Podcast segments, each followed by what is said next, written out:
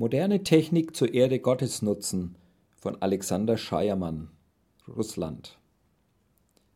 Für die Arbeit von Alexander Scheiermann sind die weiten Entfernungen zu den Gemeinden schon immer eine Herausforderung gewesen. Wie die Corona-Pandemie nun unerwartet neue Wege öffnet, davon berichtet er im Weiteren. Als ich Mitte Februar die Gemeinden im fernen Osten besuchte, waren die Grenzen zu China schon geschlossen. Die politisch Verantwortlichen in Moskau haben die Gefahr durch das Virus schnell erkannt. Die großen Entfernungen und die geringe Mobilität in Russland stellten sich als einen großen Vorteil heraus. Die Verbreitung des Virus geschah langsamer als in anderen Ländern. Nur die Metropolen Moskau und St. Petersburg waren eine Ausnahme. Heute gehen die Zahlen zurück. Fraglich ist jedoch, ob man den Zahlen trauen kann. In der offiziellen Corona-Statistik in Russland werden das Militär rund 800.000 Soldaten sowie Gefängnisse und Straflager über 600.000 Menschen nicht mitgezählt. Von den ca. 1,5 bis 3 Millionen Gastarbeitern werden nur diejenigen berücksichtigt, die offiziell angestellt sind. Aber das sind die wenigsten.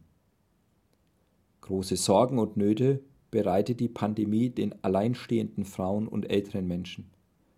Die Arbeitslosigkeit steigt. Viele können mit ihrem niedrigen Einkommen kaum überleben. Was können wir als kleine Kirche unternehmen, um diese Not zu lindern? Das ist eine große Herausforderung für unsere Kirche. Gottesdienste, Bibelstunden und Kinderstunden finden in vielen Gemeinden inzwischen online statt. Die Gemeindeglieder die wegen Krankheit oder anderen Einschränkungen auch vor Corona nicht zur Kirche kommen konnten, können auf diese Weise die Gottesdienste zu Hause mitfeiern.